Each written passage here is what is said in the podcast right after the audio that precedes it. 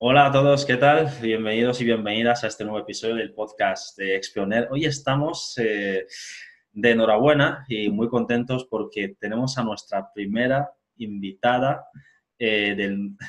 No sé, no sé cómo decirlo exactamente, porque para que os hagáis una idea, yo recientemente descubrí, durante la cuarentena, descubrí el contenido de esta mujer que íbamos a tener aquí y dije, ¿cómo es que no, cómo no la conocía antes? ¿Cómo no había visto nada de lo que había hecho antes? Sí, me pareció impresionante todo eh, cómo aborda los temas sociales. Eh, sabéis que en las redes sociales es muy complicado exponerse hoy en día porque te expones a muchas críticas y ella, eh, sin pelos en la lengua, se expone y da su opinión y consigue enganchar a la gente con eso. ¿no? Recuerdo un día que pasé casi una hora mirando todo su contenido. Así que vamos a recibir con una fuerte ovación, con mucho cariño, a la fundadora del movimiento Afro Positiva. ¿Qué tal? Poderosa. Afropoderosa, perdón. Afropoderosa. Veis que me tiene, me tiene impactado. O sea, Afropoderosa. ¿Qué tal, Perla? ¿Cómo estás? Muy bien, muy bien. Eh, ahora mejor que duerme mi hijo. ¿Perdón? Que ahora mejor que duerme mi hijo. Ah, muy bien, muy bien. Eh, saludos a tu hijo también, le mandamos desde aquí. Eh, bueno, cuéntanos un poco, antes de empezar, porque tú eres de Guinea Ecuatorial originalmente. Em, ¿De qué parte? Original no, o sea, soy de Guinea Ecuatorial. De Guinea Ecuatorial. Yo también, yo también. Orgullosamente. bueno, ¿tú, eh, ¿tú de qué parte eres? ¿De Bata, Malabo? Soy de Bata. De Bata. 100% de Bata, toda mi familia es de Bata, ni Malabo ni exterior. Ah, Digo, ni interior, Bata. Yo, yo, sí, yo sí soy de un pueblo, de, soy de Añizo, pero he crecido en Bata, así que prácticamente soy, soy un batense, puro y duro. ¿Y qué, cuál, en qué barrio vivías tú? ¿En Mondoasi? ¿En Mira, yo soy de kilómetro 10, uh. de, partiendo a Niefa. Ajá. ahí está mi pueblo, el kilómetro 10. kilómetro 10 está, ya para pillar un taxi que te ve para allá a veces suele ser complicado. Sí, 500 francos en taxi. Ya ahora no sé, algunos ahora están intentando llegar a 1000, fíjate, o sea, están... No, que no se pasen, que no se pasen. y encima que vais en un taxi achicharrado y tener que pagar 1000 francos, como que no. O sea... Para eso ahorro y compro una bicicleta. Mejor, más económico. bueno. Y ecológico. Y ecológico también. Que eso, de eso que es un punto que también has tocado un poco en tu, en tu contenido. Y vamos a hablar un poco más eh, sobre ti, Perla, porque eh, creo que hay un antes y un después de que creaste el movimiento Afropoderosa. Eh, Cuéntanos, em, ¿cómo era Perla antes? ¿Siempre has tenido esa actitud de estas son mis ideas y las voy a exponer? Y eso has conseguido escalarlo a este nivel en las redes sociales. ¿Siempre ha sido así, de, tan empoderada, tan... Eh, cuéntanos un poco sobre eso. Sí, yo siempre fui una niña, de pequeña hablaba muy poco, eh, hablaba muy poco, casi no hablaba, era de las que se sentaban a observarlo todo. y, pero siempre he sido así, muy independiente, en el sentido que yo nunca, por ejemplo, en casas, a los 10 años yo ya compraba mi ropa, la ropa de mi hermana, siempre vendía que si caramelos en el colegio, que si leña, que si tal. ¿Sabes? Que siempre he, querido tener un, mi, mi, propio, he querido, me, he querido crear sola, sin, la ayuda, sin, la, necesidad de nadie. Y con ello tenía mis ideas propias, claro, una, una niña que empieza a, yo qué sé, a comprar su ropa con 10 años, pues oye, esa niña tiene unas ideas muy claras. Totalmente. ya, desde, pequeña decías, yo no quiero depender de nadie, quiero ser independiente y ganarme mis propias cosas. Eso es muy interesante. Exacto. Es muy interesante porque em, valorando la sociedad donde provenimos, que generalmente se dice, tradicionalmente el hombre es el que tiene que cuidar a la mujer, la mujer solo debe ser la esposa, la tal y que tú a esa tan temprana edad tengas esas ideas es, es, muy importante, es muy potente, es muy potente. Sigue contándonos que...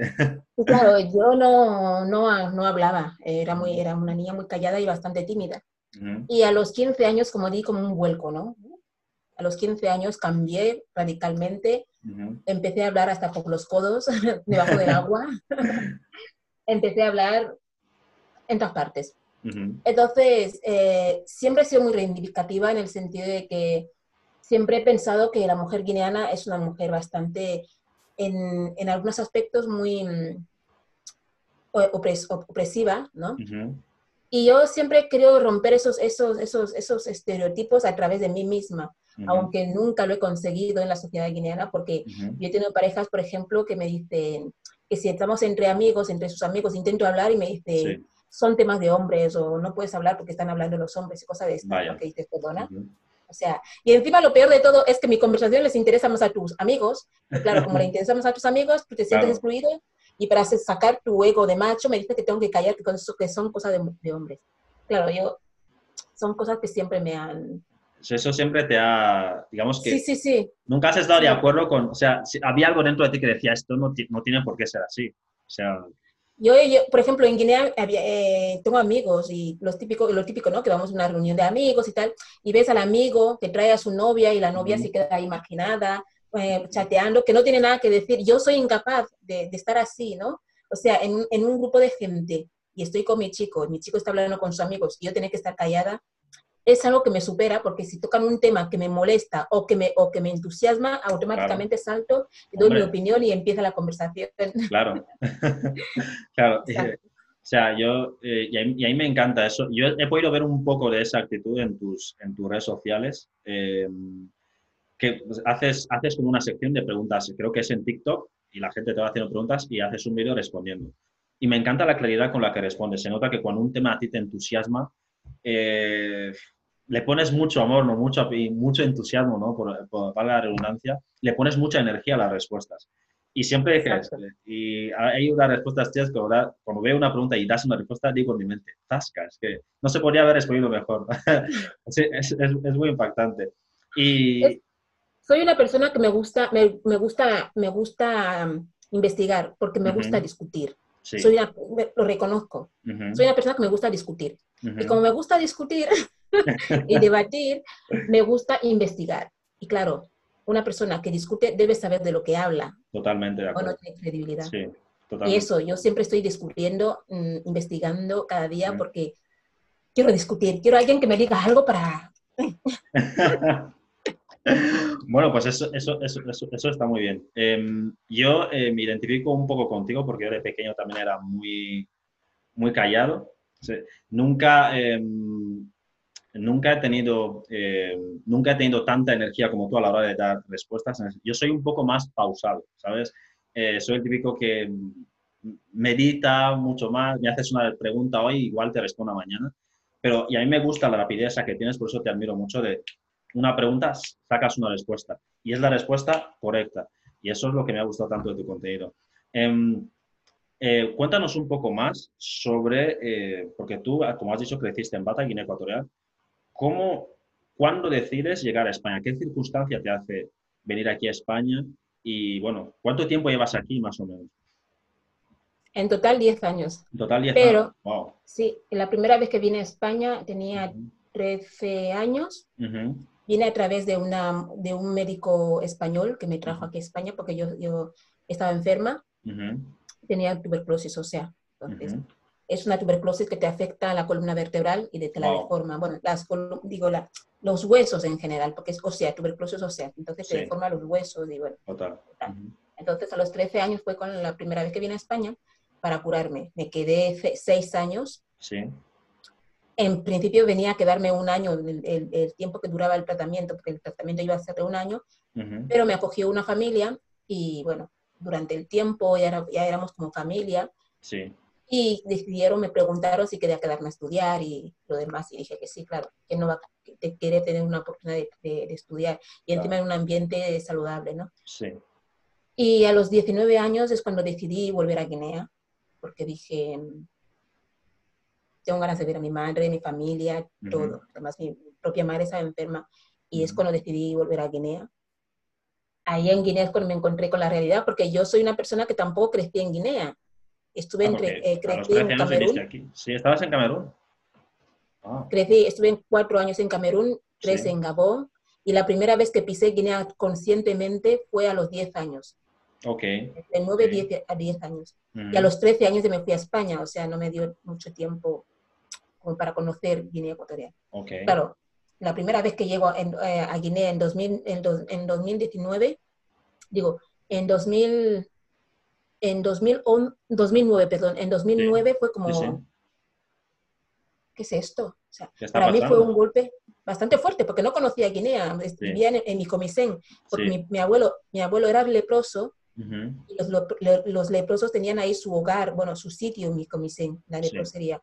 Entonces yo no conocía nada de Guinea. Y la primera vez que llego a, Malabo, fíjate cómo fue, fíjate cómo fue. La primera vez que, que llego a Malabo, digo, bueno, no conozco a nadie en Malabo, porque no, tengo familia en Malabo, pero como no conocí, no conocía. ¿Hay relación previa y tal? Sí, no, tenía, no, tenía relación con ellos, no tenía relación con nadie. Entonces llego a Malabo por la noche, de, España, de Madrid a Malabo, y digo, bueno, voy a dormir, voy a buscar un hotel, y luego por la mañana me voy al, aeropuerto, compro un billete y me voy a, me, voy a Bata. Y cuando llego al aeropuerto me dicen, no hay billetes, hasta aquí a una semana. Digo, ¿qué? ¿Qué me están contando? Vaya. ¿Qué me están contando? Y tuve que quedarme en Malabo una semana. Una semana. Sin a nadie. Gracias a Dios, un chico en el aeropuerto me dijo, oye, te, te puedes quedar en mi casa sin ningún problema. Y me pude quedar con él, porque, a ver, 10 días en un hotel es mucho gasto. Claro. Yo no tenía, yo no tenía dinero porque era estudiante, no, trabajaba ni nada. Claro, fue un caos total. Y claro, al llegar a Malabo, a Bata, encontrarme con la realidad, ¿no? De, de que, claro, cuando una persona que viene de España esperan a que traigan coches, que traigan, eh, aguacate, lo que ellos llaman pelo natural, eh, lo que, natural, que llaman aguacate. Eh, esperan a que traigas mucho dinero, esperan, esperan que traigas, vamos, media España. Sí. perfumes, ropa. Y claro, yo, no, yo traje lo que yo tenía de España. Yo era una estudiante, nunca había estudiado, nunca había trabajado en mi vida. Y claro, la realidad fue bastante cruda porque mm, recibí muchas críticas negativas, esperaban que yo trajera novio, un blanco mayor, que me mantenga y esas cosas, ¿no? Típicas de Guinea. Y fue como, wow, qué equivocada está la gente. Y luego, cuando yo venía, yo veía gente, chicas, que venía de España con esos aires de grandeza, yo sabía, yo conociendo cómo son las chicas, no todas, la mayoría en España, que muchas trabajan en Burger King, muchas trabajan cuidando a los ancianos, muchas trabajan haciendo trabajos que los españoles no quieren, entonces lo hacemos nosotros. Y cuando llegan a Guinea, con ese aire de grandeza, empiezan a hablar mal de Guinea, que si no sé qué, Guinea esto y Guinea lo otro, me sentía muy mal, porque digo, esas mujeres, esas chicas no me representan. Total. Porque esas chicas son las que hacen que luego las que venimos, que no hemos, que no hemos estado ahorrando durante años y años para venir a, a vivir aquí la vida bien, que nos critiquen como si en España te lo regalaran todo. Entonces yo estoy muy en contra de esa gente que van a Guinea y empiezan a enseñar una vida de lujo que en España no tienen, solo porque han estado ahorrando para venir a hacerlo. Me parece muy mal porque dan una visión de España, de Europa, de América, que no es la realidad. Totalmente. Y lo peor de todo es que muchos jóvenes se, se creen esa, es, es, la verdad. Y, la cuando llegan a España, sí. pataditas. La verdad es que aquí, perdona que te corte, la verdad es que aquí es, es complicado vivir aquí si eres extranjero es complicado, sobre todo si eres estudiante. Mm. Mm, eh, no es, em, eso, eso que dices me toca muy, muy de cerca porque es una situación que he visto mucho. Lo hacen tanto mujeres como hombres, como saben. Como hombres. No solo de España, sino de cualquier país de Europa o de América, van con sus aires de grandeza al país y cuando lo ven, el resto de jóvenes pues empiezan a, incluso a sentirse mal psicológicamente, como que si tú no consigues viajar, salir o ir fuera de Guinea, como que no eres nadie. Y por, por, la imagen que te están dando ellos de que, y no lo hacen, no lo hacen con la intención de ayudar, lo hacen con la intención de demostrar que yo he viajado, vosotros que no habéis viajado no sois nadie, soy mejor que vosotros. Y eso a mí me, me, parece, yo tengo que decir que yo era, cuando veía a otra gente venir antes de yo viajar y tal, cuando iba al instituto y era más pequeño, cuando veía a otros venir, yo tenía esa mentalidad de decir, entonces mm. no soy nadie si no viajo. Pero luego, cuando por estudios pude, pude viajar y tal, vi la realidad y dije, bueno, en realidad venir a España o ir a América no, no, no define, no, te define como persona. No es para tanto. no es para tanto. No, es para tanto. sí, por favor, continúa que...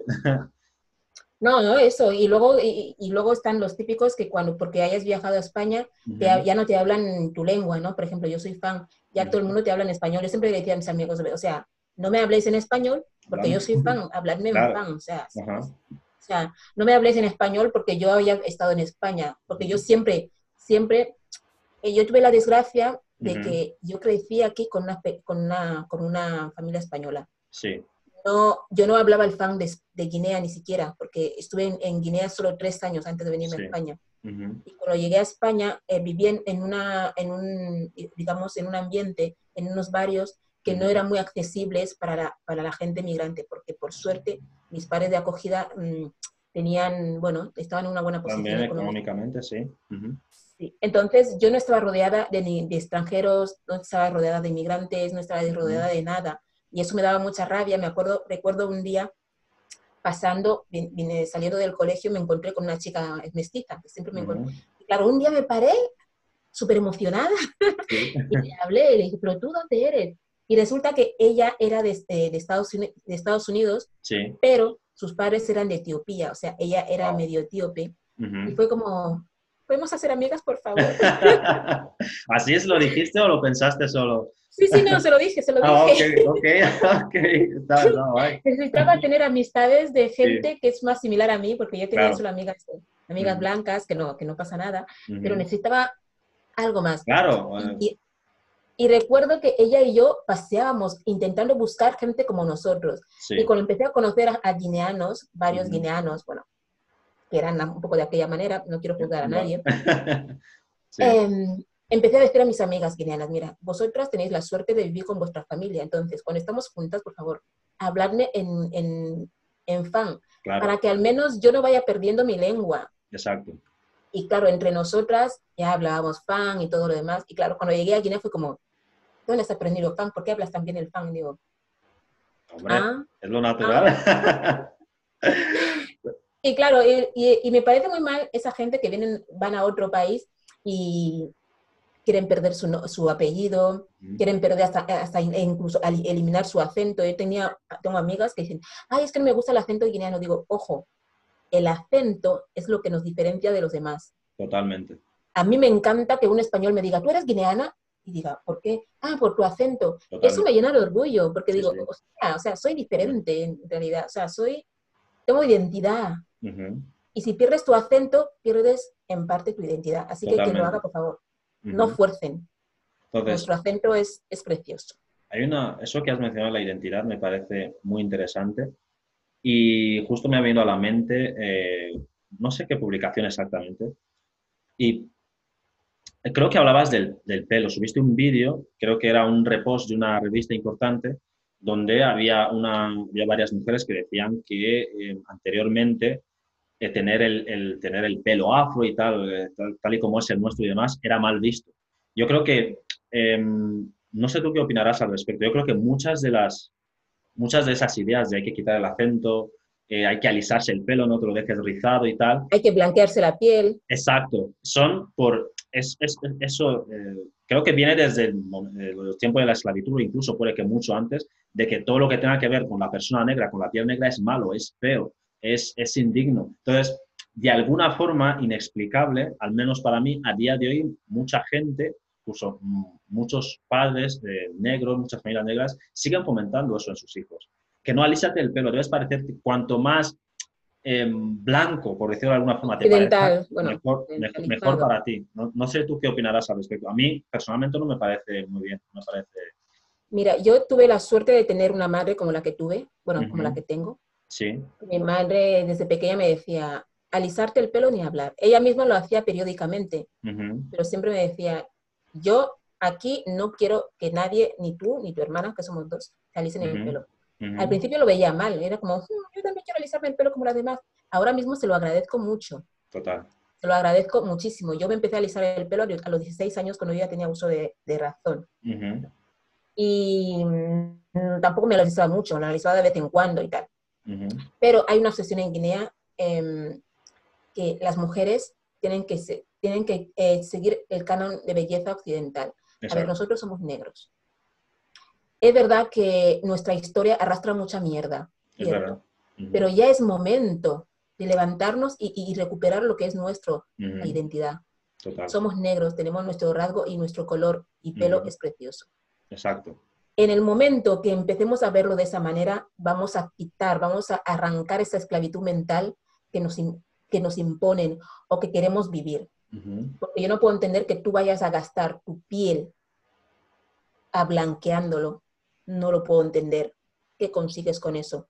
Matar tu piel lentamente. Te haces daño, perjudicas tu salud. Exacto. Alisarte el pelo, ¿por qué? ¿Para qué? Para nada. Ponerte eh, en pelucas, extensiones, bueno, una cosa se puede llegar a entender que algún día te apetezca cambiar de, peinado y te pongas una peluca, bien, pero, o sea, pensar que porque cuando llevo peluca soy más guapa, es otra vez lo mismo. Totalmente. para, que, para sentirme guapa tengo que llevar algo blanco en mi cuerpo. Tengo que aclarar mi piel para que parezca más blanca porque así, solo así podré verme más guapa. Esos son pensamientos de la esclavitud mental en la que los, los africanos siguen siendo sometidos y que no, no, no, logramos arrancar. ¿Por qué? Falta de estudios. Totalmente. Falta de estudios, de formación. Una persona que está formada no hace esas cosas.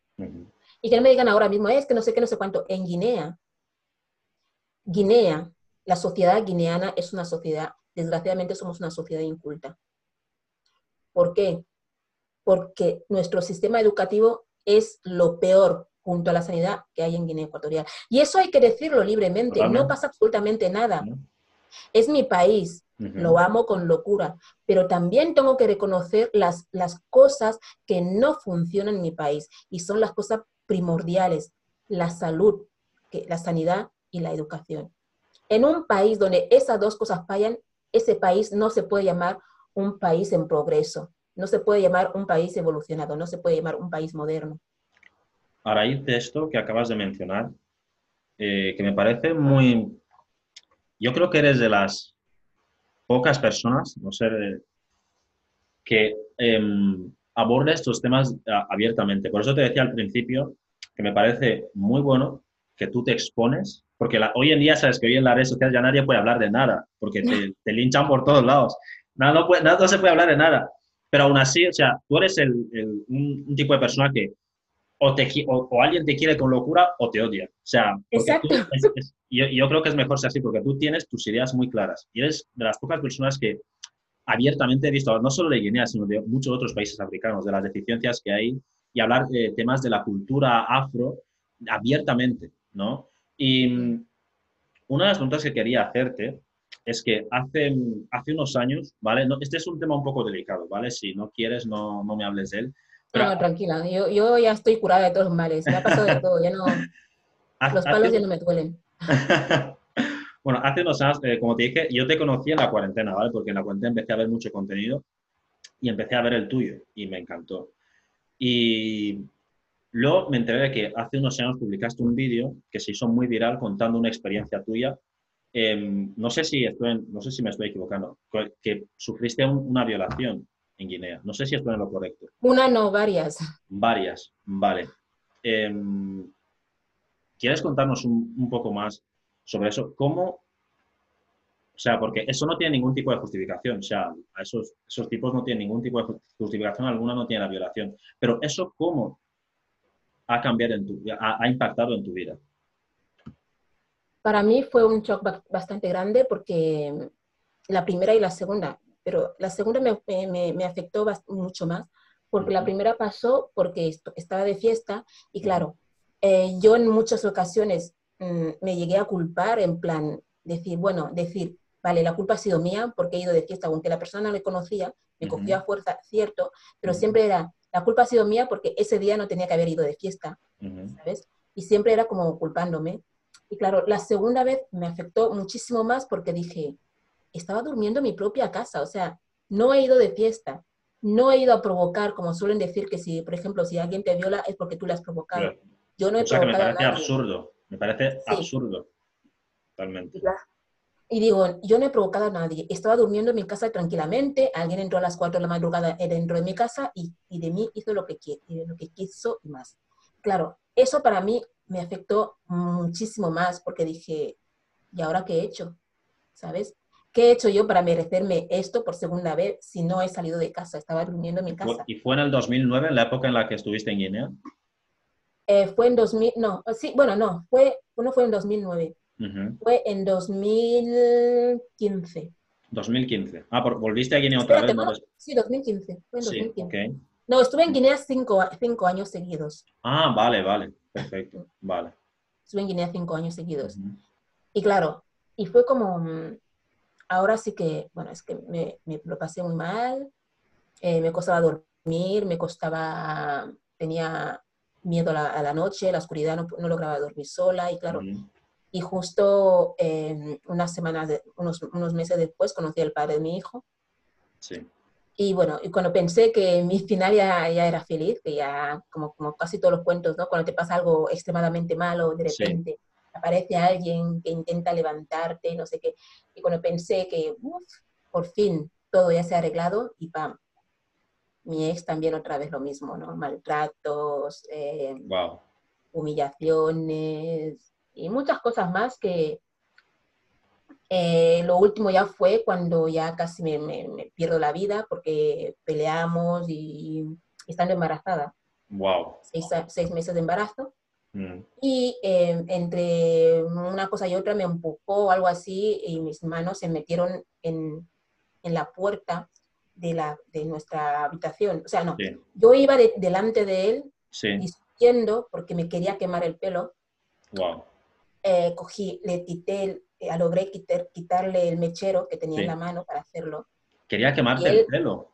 Sí, me decía que me iba a quemar el pelo, ya estaba ahí. Y me fui delante, detrás de él. Y cuando, y cuando él entró en la habitación, como, como quise entrar a la fuerza. ¿sabes? Tú cuando vas con, con velocidad y de repente empujó la puerta contra mí y las manos rompieron la, los cristales, eh, perforaron los cristales de, de la, de la puerta. De la puerta, sí. Se me rompieron todas las venas. Qué increíble. De sangrar. Te llevaría al hospital, me imagino. Claro, todo eso embarazada de seis meses. Sí. Y claro, esa noche llamé a mis hermanos, le denunciamos y todo lo demás. Eh, le metieron en la cárcel, pero como tiene un padre que, bueno, ya entiendes las cosas de Guinea, a los dos días le fue a sacar de la cárcel y pues cuando decidí que ya no, ya no quería saber más de él. Y me vine a España. Digo, como tenía una casa en España, de mis padres de acogida aquí, me dijeron, mira, puedes venirte y tal y cual. Cogí un visado y dije, ya es momento de volver. Y aquí estoy de nuevo. Es, solo puedo... Solo puedo, solo puedo aplaudirte. Em, esto me toca eh, muy de cerca porque yo he sido criado solo por mujeres. A mí me han criado mi madre y mi abuela, ¿vale? Entonces, em, desde pequeño, inconscientemente, incluso antes de tener tanta información como la que tengo ahora sobre el feminismo, sobre los derechos y demás, eh, inconscientemente de pequeño me parecía muy injusto porque en el barrio veía, era, mi barrio era el pan de cada día, ver a un hombre dar una paliza a su, a su mujer, era el pan de cada día, insultarle. Y eso desde pequeño a mí decía, pero ¿cómo es que me están criando estas dos mujeres que para mí son heroínas? Y estoy viendo que hay un hombre ahí maltratando eh, a una mujer sin, sin que pueda defenderse. Y siempre que encuentro historias como la tuya, me, me parece muy, siempre me, me, lleva, me lleva a esa mi infancia, ¿no? Y digo, wow, es, es que no, no hay nada que no... Yo también crecí lo mismo, yo también vi a, mi a mis padrastros pegar a mi madre y esas cosas, o sea, digamos que yo viví la violencia machista y de género en, en casa, y claro, cuando te pasa a ti es como, o sea, yo siempre decía, yo no quiero que me pase, no quiero que me pase, no quiero que me pase, y justo te pasa a ti. Y es como, estoy repitiendo el mismo patrón, ¿no? Que de, de mi madre, de mi abuela. y es como, es bastante injusto, ¿no? O sea... Y ahora... bueno, eso pasa mucho en Guinea y lo, lo, peor de todo es que lo normalizan, porque tú... Claro, está, está muy normalizado. Es lo, es, mm. Es lo que más increíble me resulta. Incluso por las propias mujeres, está muy normalizado incluso por las propias mujeres. Y eso es lo que, yo hablé de ese tema en un directo, en, un, en un directo que me hicieron una encerrona, eh, unos, unos grupos, eh, un, un, grupo guineano, que quiso tener un directo conmigo y tal. Yo les dije, la violación en Guinea está normalizada. Me decían, ay, pero ¿qué dices? No puedes decir eso porque eres una vendepatria, que si no sé qué, no sé. Digo, a ver, la normal, o sea, las, las leyes son las que, eh, digamos, que regularizan las cosas o no, o, o, las condenan, o sea, no sé cómo decirlo. Pero una vez que cuando algo pasa, las leyes no actúan. O directamente, por ejemplo, yo, en mi, en mi caso, cuando, cuando denuncié mis, mi, mi, la, mi, última violación, por ejemplo, sí. me vinieron eh, policías en casa porque yo no podía ni caminar, no podía hacer nada. O sea, mis, mis hermanos tuvieron que ir a buscar la policía porque estaban en casa. Y cuando llegaron a mi casa, lo primero que dijeron, ¿a quién han violado? ¿A esta? Si esta ya es comible. Claro, cuando un policía te dice eso... Perdona que me ría, pero es que es... es... No, no. Eh, no, no, sé qué decir. No sé, no, no sé qué decir. O sea, me parece increíble que un policía haya dicho eso. Me parece increíble. O sea, y luego, claro, luego se cuestionan y te dicen, ¿y cómo sabemos que no es tu novio? ¿Y cómo sabemos que no le provocaste tú? ¿Y cómo sabemos que ha entrado en tu casa a fuerza? O sea, como que la culpa siempre es de la mujer. Y evidentemente no hacen absolutamente nada para investigar. Nada, eso no, darse un paseo por tu casa, no es investigar, darse un paseo. claro. Y claro, una vez que las leyes no hacen su trabajo y están normalizando una actitud negativa. Y si, ah, si, tú, si tú agredes a una persona y no te hacen nada, pues estás en toda tu libertad de volver a hacerlo. Entonces, es una situación normalizada. Y lo peor de todo es que en Guinea no se considera una violación si no tienes 10, no, 10 años no. O sea, 10 años hasta incluso te van a decir, no, esos, esa niña de 10 años ya van de hoy, ya va, ya. ¿Sabes? O sea, ¿cómo vas a tener relaciones sexuales con una niña de 10 años y decir que la niña de 10 años te ha provocado tú siendo mayor de edad. A mí también me puede llegar a provocar un niño de 10 años y yo le cojo de la oreja, le tiro y le llevo a su casa. ¿Sabes lo que te digo? Claro. Pero porque hay hombres que no son capaces de hacerlo y una niña les provoca. Es bastante, es bastante injusto. Pero bueno, ya teniendo en cuenta que la pedofilia en Guinea es normal, pues es más justificable todavía. Son tantos. Em, yo suelo decir que ahí en los países africanos en general es donde más nos queda mucho por hacer, muchísimo, hay mucho trabajo. Ya no, ya no, mucha gente se centra tanto en temas de infraestructuras. A mí, a mí personalmente ese, ese, tema me da un poco igual, me da igual. Pero hay mucho trabajo social que hacer, muchísimo. Hay muchísimo trabajo social que hacer. Y me parece muy bien que haya, que tú tengas esa voz en Instagram y en otras redes sociales donde expongas esos temas. Porque hay mucha gente que igual piensa igual que tú y que tiene esas mismas inquietudes, pero yo creo que lo peor a día de hoy, cuando vemos algo malo, es no hacer nada. No hablar. No hablar. Quédate ahí eh, expectante. Digo, bueno, estoy aquí tranquilo, tengo mi sueldo, tengo mi casa. No voy a decir nada porque no quiero caerle mal a nadie. Y eso es lo peor. Porque estás dejando una sociedad donde tus hijos, tus nietos van a crecer ahí. ¿Qué legado estás dejando? Y yo creo que con la historia que acabas de contar y todo lo que estás haciendo, tu hijo, no sé, no sé si puedo preguntarte cuántos años tiene ahora. Tres y medio. Tres y medio. Cuando vaya creciendo va a decir, vaya mami tengo, vaya cuando vaya teniendo más uso de razón y vea todo el trabajo que está haciendo, se sentirá, estoy seguro que se sentirá muy orgulloso de ti. Muchos guineanos me han atacado diciendo, no, porque vosotros habláis y no hacéis nada por el país. Hombre, mira, yo personalmente no tengo un poder para poder cambiar mi país. Ojalá pero quedándome callada tampoco hago nada. Estás haciendo mucho exponiendo esas ideas en redes sociales. Entonces, yo pienso que eh, para cambiar un país lo primero que tenemos que hacer es hablar. la, palabra, la palabra tiene mucho poder. O sea, si tú ves algo mal, porque claro, muchas veces piensan, no, habláis política. Yo no, a mí no me interesa la política. No quiero ser presidenta, no quiero ser abogada, digo, no quiero ser ministra, no quiero ser nada, de, nada, no me interesa la política. Lo único que me, me gustaría es poder vivir en mi país y de una forma normal. De poder ir al médico y que me atiendan bien. Yo he perdido una criatura en un hospital de bata. Wow. Al general. ¿Por qué? Por negligencia médica. Ese, ese hospital, eh, la sala de parto, era como una carnicería. ¿Has visto las películas de miedo? Sí, y esas, sí. Pues Así era el sala de parto. Cuando yo entré, había una placenta de otra mujer con sangre y me decían de subirme encima de esa, cama, esa cama. Yo dije, yo, aquí. Claro, me escucharon hablar, me dicen, ah, esas chicas de Guinea. españolitas, todo eso, eso decir. Siempre vais de no sé qué. Digo, a ver, yo no puedo llegar a entender que en una camilla donde he estado con otra, mujer, con sangre y todo, que no se es capaz de ni siquiera de limpiar, había mosquitos en, en la sala de... O sea, tú entras ahí y sales con otra enfermedad. Es que yo, yo he estado ahí. yo he estado, sí, es, es totalmente cierto. No había ni siquiera eh, eh, guantes, unos tristes guantes. Cada vez que me tenían que meter las manos eh, para, para, medir cuántos centímetros me faltaban. ¿Cuánto habías dilatado? Sí. Vale, tenía que ir corriendo a, a, a, comprar guantes en la farmacia. Pero ¿en qué mundo estamos? Guinea Ecuatorial, uno de los, países más ricos de, de, África, por favor, y que nadie, o sea, nadie pueda sentirse con la libertad de decirlo sin que le estén diciendo que habla de política. No, yo no hablo de política, yo solo hablo de temas que me afectan a mí como guineana en, mi propio país. Yo, a mí no me interesa, el poder no me interesa nada.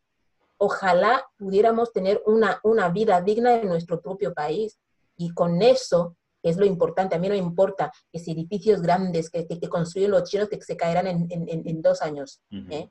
ni los hoteles que no puedo ni, ni pagar porque no, yo, porque no hay salarios, porque los salarios que tenemos son unos salarios de mierda que no, pueden, no son capaces de pagar ni siquiera una vivienda digna.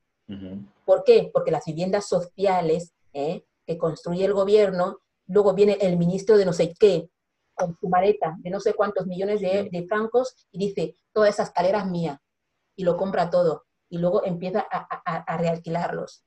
¿Eso qué es? La vivienda social, y luego cuando, cuando, cuando se quema Ñumbili o como se, cuando se quema algún barrio... Barrio de, de Malabo, de Bata. De Malabo, o, de, donde sea, esa gente se queda en la puñetera calle habiendo viviendas sociales que puedan amparar a esas personas. Y claro, luego siempre es lo mismo. PDG, no sé qué, bla, bla, bla. No, o sea, no, yo nunca he votado.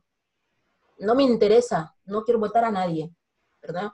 Me vas a disculpar si entro en esos temas. No, no, no, no. Si a mí... No quiero votar a nadie. Sí, por, eso estás, por eso estás aquí.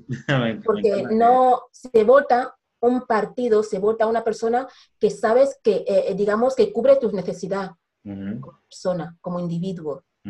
Pero si yo no a ir al hospital, si una persona, si no tienes dinero, en Guinea Ecuatorial, no tienes dinero, tú te mueres. Nadie, a nadie le interesa si tú te mueres o no. A mí Ha, ha, habido casos así mm, muy evidentes. O sea, de un médico eh, que rechazó atender a un chico porque le trajeron de urgencia, había, le habían, había sufrido un apuñalamiento y tal, y decía, eh, no, no era un apuñalamiento, perdón, era, le habían mordido una serpiente, una serpiente venenosa, y le llevaron al hospital general y era un, era un niño y decían, eh, oye, em, queremos que atiendas a este chico y el médico que estaba de guardia esa noche decía, ¿dónde está el dinero? Si no pagáis no podemos atender al chico. Y el chico falleció porque no había dinero para poder pagar al, ah. médico en ese momento.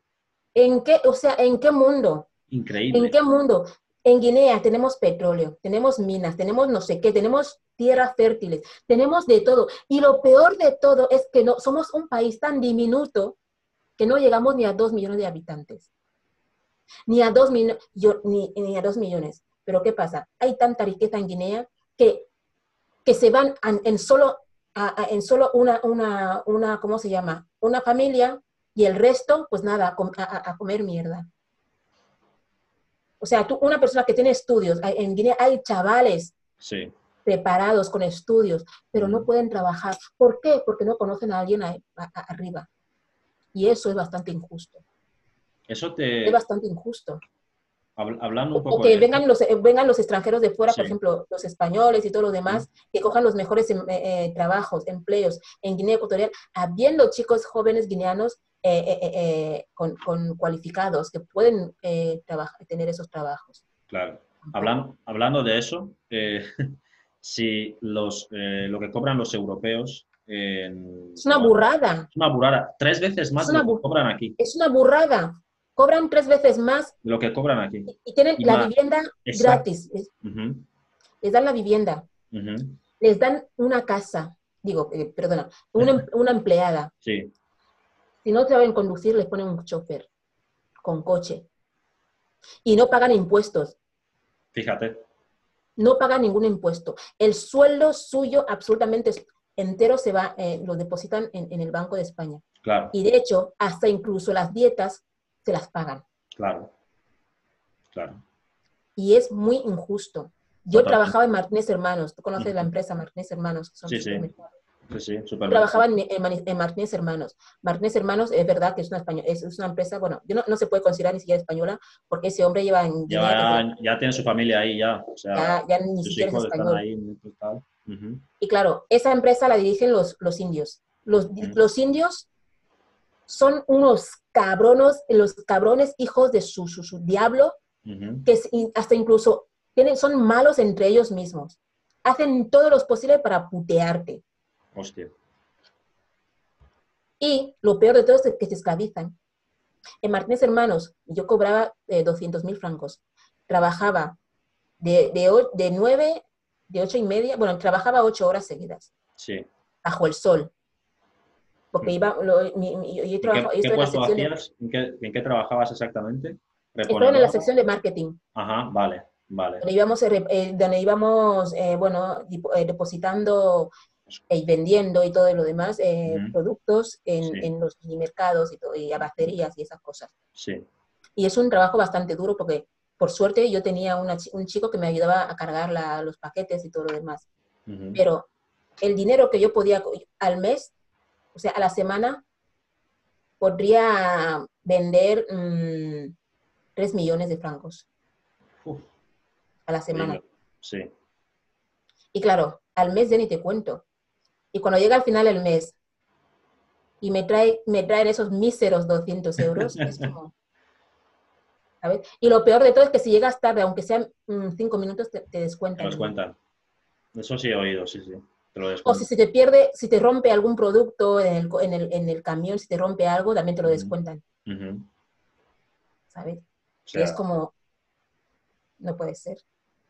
Parece muy, de, déjame déjame eh, adelantarte algo que me acaban de confirmar aquí. Eh, y es que eh, justo el, el, me, encantaría, me encantaría que se siguiera conociendo tu opinión para mucha más gente. Yo sé que aquí, por ejemplo, en España hay mucha gente, mucha comunidad afro que aún no he, que tu mensaje aún no ha llegado a ellos. Yo creo que estoy hablando un mensaje, pareces una, ya pareces una predicadora o algo así, ¿no? Estoy diciendo... que, yo soy yo soy Jesús. yo, creo, yo, yo, creo que, como te he dicho, lo estás haciendo muy bien, eh, eh, el contenido que estás, y a mí me gustaría que llegara mucha más gente. Y bueno, eh, justo me acaban de confirmar ahora unos, unos productores que vamos a hacer un, un, programa de radio el miércoles, ¿vale? Y me encantaría que participaras, ¿vale? Luego ajustamos los detalles. Es un programa de radio, una radio, una de las más premiadas de aquí en España, Onda Color, Marga y tal y sí, estaría chulo que participaras, ¿vale? Por suerte voy a estar yo ahí. Hay money de por medio porque estoy muy pelada. No, bueno, no tenemos presupuesto.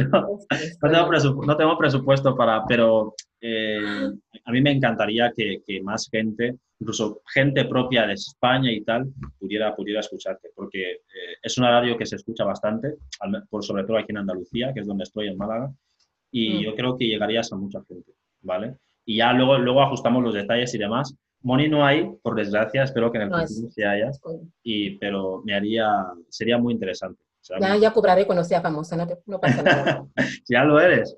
Bueno, y, eh, a todo esto, ¿cómo surge Afropoderosa? Cuando dices, vale, esta es mi historia, esto es lo que he vivido, ahora voy a compartir todas mis experiencias, voy a compartirlas con todo el mundo en redes sociales para poder ayudar a mucha más gente. ¿Cómo nace Afropoderosa?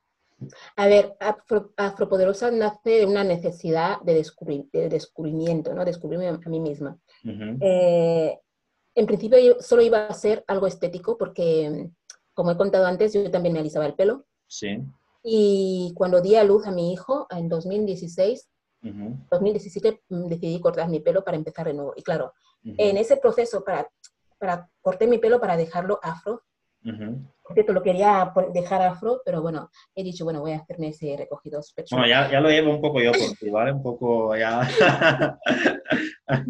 bueno, me falta un poco, eh, mucho volumen. Es que sí, si lo dejo afro no se me ve la cara, no se me ve la porque tengo una, una, una frente muy pequeñita, no se me ven sí. los ojos. Pero he visto un vídeo donde estás afro y está, y te queda muy bien. Hay un vídeo. sí, sí. Gracias. Entonces dije, bueno, empecé a, a publicar mis recetas porque dije, empecé a, a, a, buscar productos para pelo afro, pero vi que habían pocos y los sí. pocos que habían eran demasiado caros. Entonces uh -huh. empecé a investigar sobre productos naturales uh -huh. y empecé a hacerlos y vi que me funcionaban mucho mejor que los que compro, ¿no? Uh -huh. y, y, cuando decidí crear Afropoderosa para compartir eh, esas recetas con mujeres que como yo quieren dejarse el pelo afro, pero que no tienen referentes. Sí. Entonces así surgió. Y luego fui viendo que las mujeres tenían muchas más necesidades. Eh, había mujeres que querían hablar, pero no se atrevían y me contaban historias y me contaban uh -huh. cosas. Uh -huh. Y como, fue como, bueno, voy a ser la voz de todas, uh -huh. eh, de todas aquellas que no quieran que no, no, tengan la vergüenza o que no la quieren escuchar. Y pues como fue, fue, fui ampliando y cuando, justo cuando creé TikTok, eh, pues TikTok iba a ser como, bueno, lo, iba a ser una, una aplicación de diversión, de en plan tal y cual. Y, pero empezó a llegar, em, empezaron a llegar mensajes racistas de, españoles, diciendo, no todos, algunos, diciendo muchas gilipolleces y vi que la gente estaba muy desinformada en el tema de África, con el continente, de, de España, sí, incluso, que muchos no sabían ni las leyes de su país y tal y cual. Y es cuando mm, decidí decir, bueno, ya hay demasiada gente que bailan, ya hay demasiada gente que cuentan chistes y hacen el, gilipoll, o sea, el gilipollez. Así que eh, TikTok lo voy a enfocar desde otro ángulo, ¿no? Exacto. Y bueno, y así, y así surgió y empecé a, como, a profundizar más porque vi que es lo que pedía la gente y que la gente necesitaba mucha más información de África. Eso es una apuesta arriesgada, lo que hiciste. Usar TikTok para el tipo de mensaje, el tipo de contenido que haces, es una apuesta muy arriesgada. Muy, claro, yo, yo no sabía la repercusión que iba a tener. Y la verdad que en, en tres meses llegué a 10.000 seguidores y fue como, no mentira, 100.000 seguidores. Increíble, sí. Y, y actualmente tengo 111.000 seguidores y es como, no me lo esperaba, ¿sabes por qué? no, no me lo esperaba. Y claro, mmm, llena, de, llena de orgullo, ¿no? Cuando la gente te escribe y te dicen, mira, me gusta lo que haces, yo no sabía esto, gracias a ti estoy cambiando mi forma de ver las cosas, mi forma de hablar, mi forma de... Y es como, bueno, TikTok no me paga, Instagram, Instagram tampoco, pero oye, hay otras formas monetarias que son más satisfactorias. Exacto. sí, Esa satisfacción que te da el poder, eh, me imagino, el poder ayudar eh, a la gente, el poder hacer que eh, una cultura como es la cultura afro se, se, vea desde la perspectiva real de lo que es, incluso desde una perspectiva más positiva de lo que se ha visto en los últimos años. Esa satisfacción que te da saber que estás llegando a gente, creo que es muy gratificante. O sea, Muy, porque claro, a mí me escriben, hay veces que no, no soy capaz de contestar a todos los mensajes. eh, y la gente, la forma que me escriben, lo que me dicen, y es como, o sea, porque para mí es como un, bueno, es un entretenimiento, eh, al principio era como un entretenimiento, ¿no? Pero yo no, o sea, cuando la gente me dice, eres mi ídola, pues, o que si alguien me escribe y, y le responda, se emocione, sí. ¿no? En plan, yo no me esperaba que me fueras a responder y es como, yo no sé cómo me ves desde fuera, pero me, me, me pasó, me pasó, me pasó, sí, sí. Te, sí, sí, a mí me pasó. Cuando te propuse la entrevista, digo, a ver, esta chica, esta mujer que con lo ocupada que debe de estar y todo lo que está haciendo, a ver si hay suerte y probé. Y, y tengo que decir una cosa de Perla y es muy amable. O sea, eh, esto hay que decirlo, porque hay mucha gente en redes sociales y cuando empieza a tener mucha repercusión, empieza a ser un poco gilipollas, ¿vale? Por eso así. Y tengo que decir de Perla, con la repercusión que tiene y el nivel en el que está creciendo, con el mensaje tan potente que tiene, muy amable, súper eh, súper simpática y eso es algo que yo admiro mucho de ella y es un valor que ojalá más gente influyente en redes sociales tenga. Así que, por favor, continúa después de ese pequeño paréntesis. Continúa. no, no, ya, está. O sea, ahí así surgió. Uh -huh. así o sea, surgió que, todo. O sea, todo empezó eh, porque querías, eh, digamos, dar consejos sobre cómo eh, llevar bien el pelo afro, cómo cuidarlo y sí. demás. Y a raíz de unos mensajes racistas que te empezaron a llegar en TikTok, tú dijiste, bueno, voy a dar un vuelco, un giro de 180 grados a esto voy a usar TikTok para hacer conciencia social y mira, mira dónde has llegado y es impresionante. ¿verdad que... Sí, la verdad que sí, estoy muy, estoy muy contenta, estoy muy contenta, la verdad. Y, y se, te ha, mm, se te ha subido un poco, un poco a la cabeza este, este éxito tan repentino que estás teniendo? Porque eso pasa, ¿eh? A veces. Si estoy hablando contigo ahora mismo es porque claro. no.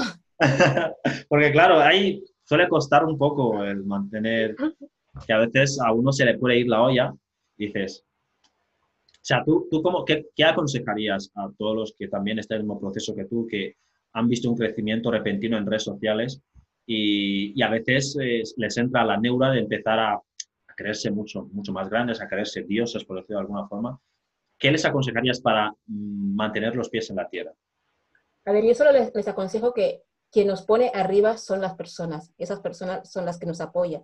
Uh -huh. Entonces, a las personas siempre hay que tratarles con amabilidad, siempre, porque ellos te suben y ellos solo son los que también te pueden bajar cuando les dé la gana. Totalmente. Entonces, eh, es muy importante agradecer también a las personas. ¿Y cómo agradecer a, las personas? Pues eh, con tu amabilidad, siempre con, tu, con, tu, con la esencia, siempre con la humildad. La humildad, eh, o sea, las personas ganamos mucho más con la humildad, siendo humildes, que no.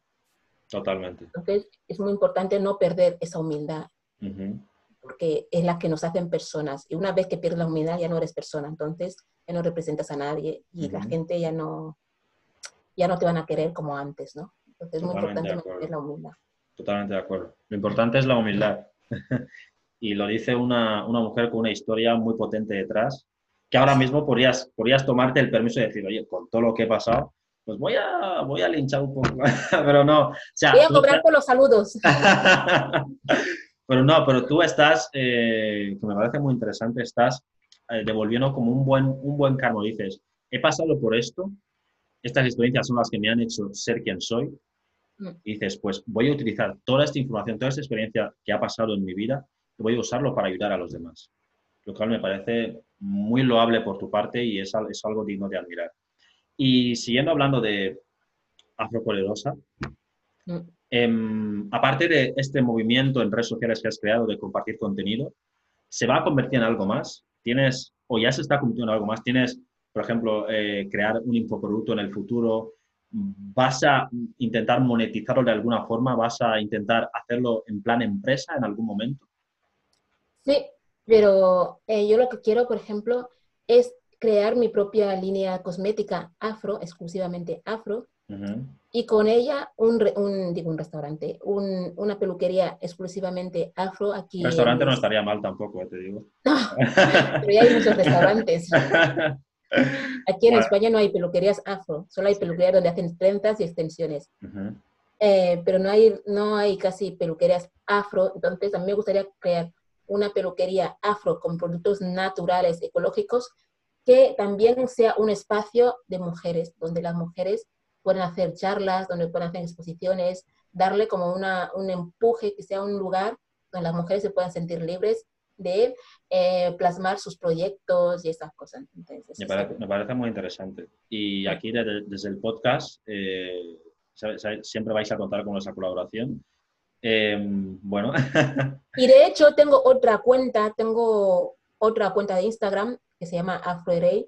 AfroRay ah. es una página, es, una, es, es, otra, es otra cuenta de Instagram para todas las mujeres afro. Entonces, eh, ahí las mujeres hacen sus eh, digo, sus, eh, cuentan sus historias eh, de cómo cambiar, dejar de alisarse el pelo le ha cambiado la vida y por qué tomó la decisión de alisarse el pelo, cuentan cómo lo pasó y todo eso. O sea, es, también es una cuenta bastante interesante. Esa no la conocía, pues me, la, voy a, la voy a seguir ahora. ¿Cómo has dicho que se llamaba? Perdona, pues, Afroerey, Afro, con Y al final. Pues eh, voy a seguirla una vez acabemos la entrevista. Y hay una cosa que has comentado de, la idea que tienes eh, con Afro Poderosa, y es, es algo que siempre me ronda a la mente, y es, eh, ¿se ha despertado el peque? Espera. Estoy hablando. Hola.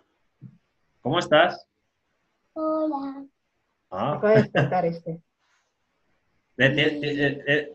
Tienes mejor cara que yo cuando me despierto. siempre se despierta feliz. Sí, está. Es un niño muy, muy guapo. ¿eh? Vale, ahora vamos a ir al parque. Ahora va, un momento que... Mamá se va a ir y se va a quitar los dientes. Sí, mamá se va a quitar una muela, sí. Ahora, está chulo. Tú, tú, tú, la vas a ayudar, ¿vale? Ahora tengo, ¿vale, Mumu? Ciérrame la puerta, por favor. Wow. Gracias. Os parecéis, parecéis mucho, ¿eh? es muy, muy, muy educado, muy... Wow, muy tranquilo me parece, muy tranquilo. Tranquilo, tranquilo no es, es lo que acabo de explicar. bueno, em, como te iba diciendo, em, siempre tengo a la mente crear como una... Eh, estoy viendo muchas cuentas ahora que están surgiendo sobre eh, apoyando a mujeres afro, eh, proyectos afro, lo cual me parece muy interesante. Siempre tengo en mente la idea de crear como, como una especie de comunidad donde haya abogadas, médicos, influencers, gente de distintas, distintos tipos, de distintas profesiones, de distintas facetas eh, mm. sociales, que puedan hacer, puedan hacer un combo y puedan, puedan aunar sus esfuerzos y poder crear algo donde realmente cuando una mujer afro tenga alguna necesidad, llegue ahí y le envíen a un especialista. Esta mujer afro es especialista, experta en, yo qué sé, en relaciones. Puede ayudarte a salir de tal, de si tu marido te está maltratando y tal. Crear una comunidad así, yo creo que, yo lo he hecho mucho de menos, porque yo creo que se haría mucho bien que se juntaran distintas expertas en distintos temas, la comunidad afro, y ayudaran a mucha más gente, ¿no? Yo creo que sería, sería muy interesante. Sería genial eso, la verdad que sí. Yo lo apoyaría al 100%. Claro. no, eso es, eh, si algún día te animas a hacerlo, sería, sería interesante. Parece que están llamando, están llamando a mi puerta en el estudio, a ver. Bueno, pero vamos a continuar. Vale, perfecto. Em, una, antes de terminar, me gustaría saber eh, si, aparte de estos proyectos que estás teniendo, ¿en qué, en qué, en qué fase está por ahora?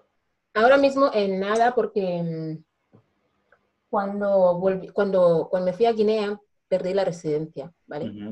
Me dieron la residencia de un año, cuando fui a Guinea la perdí y ahora que estoy de nuevo estoy otra vez con los trámites. Y hasta que no me, bueno, empecé ya, empecé con la solicitud, está complicando mucho porque justo empecé con, con, la cuarentena, bueno, justo empecé eh, una semana, dos semanas antes de, del confinamiento. Claro, con la llegada del confinamiento todo se paró y me piden antecedentes penales de Guinea Ecuatorial y todo eso es un rollo. Pedir un documento en Guinea no es nada fácil. Complicado. Y bueno, ahí estoy. Cuando en cuanto tenga la residencia, las salas. Y bueno, eh, pues ya sabes, aquí eh, cuentas con todo el apoyo de lo que haga, falta, eh, sobre todo en especial a nivel tecnológico, porque es un tema, estoy haciendo Teleco y tal, y es un tema que más o menos en el que humildemente te puedo ayudar. Ya, yo confío mucho en tu proyecto y si necesitas cualquier cosa, pues aquí estaremos, ¿vale? Que haga falta. Perfecto. Em, bueno, ya para ir cerrando, eh, para los que, los que se van a incorporar en este, en este momento la entrevista y tal, eh, decir que eh, Perla es la fundadora, la creadora del movimiento Afropoderosa. Nos han contado una historia súper impactante. Es una mujer que ha pasado por casi todo. bueno, te vas a permitir. En fin, pues como iba diciendo, Perla es una mujer que ha pasado por muchas cosas. ha pasado por violaciones, ha sufrido maltrato, pero lo más impresionante de esta mujer, de esta fundadora del movimiento Afropoderosa, es que todas esas experiencias las está utilizando para, para el bien, o sea, está usando toda esa información, todo lo que ha pasado en su vida, para compartir mensajes potentes eh, sobre la cultura afro, sobre cómo empoderar a la mujer, los está compartiendo en sus redes sociales. Y eso es lo que especialmente me hace admirarla mucho más, ¿vale? Y bueno, no sé si querías dar algún mensaje final, si tuvieras que dar algún consejo final haciendo ya una mirada retrospectiva diciendo, con todo lo que he pasado, esto es lo que he aprendido. O sea, con todo lo que he pasado en mi vida, a día de hoy, esta es la mayor lección que yo me he llevado y que me gustaría compartir con todo el mundo. ¿Cuál sería? Eh, que, no hay, que nunca hay que darse por vencida y que mm, en, esta vida hay gente muy buena.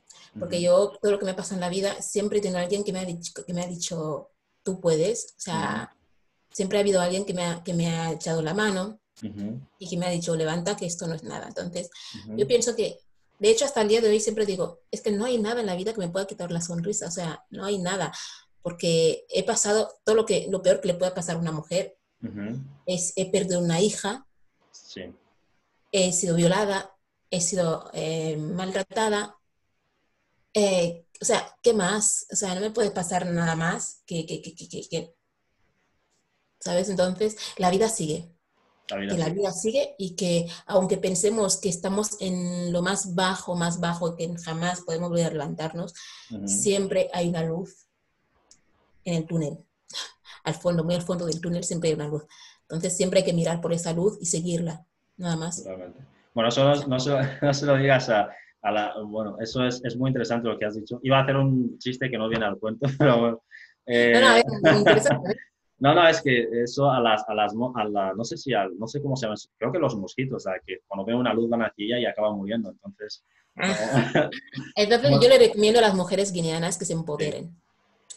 Es muy importante empoderarse, decir, mira, no voy a depender de ningún hombre, porque una vez que dependes de un hombre, aunque en mi caso no fue así, de hecho yo sufrí maltratos por, por mi, ex, justo porque estaba muy empoderada, y claro, él como que perdía, digamos que se sentía...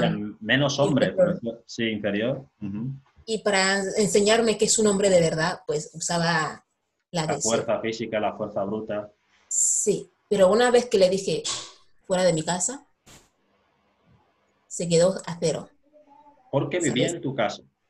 Y ahí es donde está el empoderamiento, de poder decir a un hombre que si me tocas mucho las narices, tengo el poder de decirte fuera de mi casa. Y que tú sigas viviendo. Y eso es importante. Que tú te tengas tus, tu, economía, que tú tengas tu trabajito o tu pequeño negocio, da lo mismo. Pero que te dependas de ti. Que no dependas de un hombre, jamás porque los hombres te pueden dar una patada en el culo en cualquier momento, y más en la sociedad guineana. Increíble. O sea, yo me quedo boqui, boquiabierto em, con todo lo que dices. Y es que no tengo, no, tengo, palabras para despedirte ya. Me gustaría que esto continúe, porque simplemente voy a decir, voy a, decir una, una, palabra y es eh, con la que yo te describiría y es que potente. Eres potente. De verdad, te lo digo, eres potente. Y porque, claro, no, que incluso en la distancia, eh, ya, ya, ya, no me hace falta conocerte en persona para saber que eres una persona que transmite mucha confianza, mucha buena vibra, mucha energía. Y eres una, una mujer que, si te encuentras con un hombre que quiere con ínfulas de ego, de, de esos que siempre van con la idea de que somos mejores que las mujeres, pues se va a sentir intimidado. Pero cuando te encuentras... Yo siempre digo una cosa. Sí. Una vez me ha pasado que un hombre me ha puesto la mano encima. Segunda vez, nunca más. O sea, lo digo muy en serio. Antes te jodo yo a ti a que tú me jodas a mí. No pienso volver a pasar ni media. En el momento que veo que falta, como se dice en Guinea, falto de respeto, calle, borrón y polla nueva. Así, claro. Totalmente. Un buen, un buen, un buen dicho, ¿eh?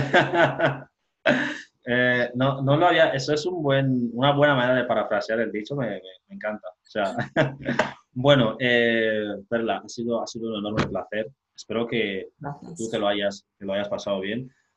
Em, para todos los que estén escuchando esta entrevista, eh, vamos a dejar todas las redes sociales de Perla en la descripción del podcast. Para los que no la conozcáis ya es muy interesante que la conozcáis, seas, afro, no lo seas, porque es una, es una mujer a la que se puede aprender mucho. Y cada día en su Instagram o en su TikTok hay un mensaje potente, o sea, te llevas algo, no es, no es, una, no es un espacio donde vas a llegar y ves, diga, ah, no sé qué ha aprendido hoy, pues cuando miras su red social aprendes algo y eso es muy gratificante. Así que ha sido un enorme placer, ¿verdad? Gracias eh, al movimiento Afro por dedicarnos este tiempo, ha sido un enorme placer y espero que no sea la última y espero vernos en la el miércoles y espero seguir colaborando en más cosas. Vale, me dirás. Ok, ha sido un placer. chao, chao. Chao.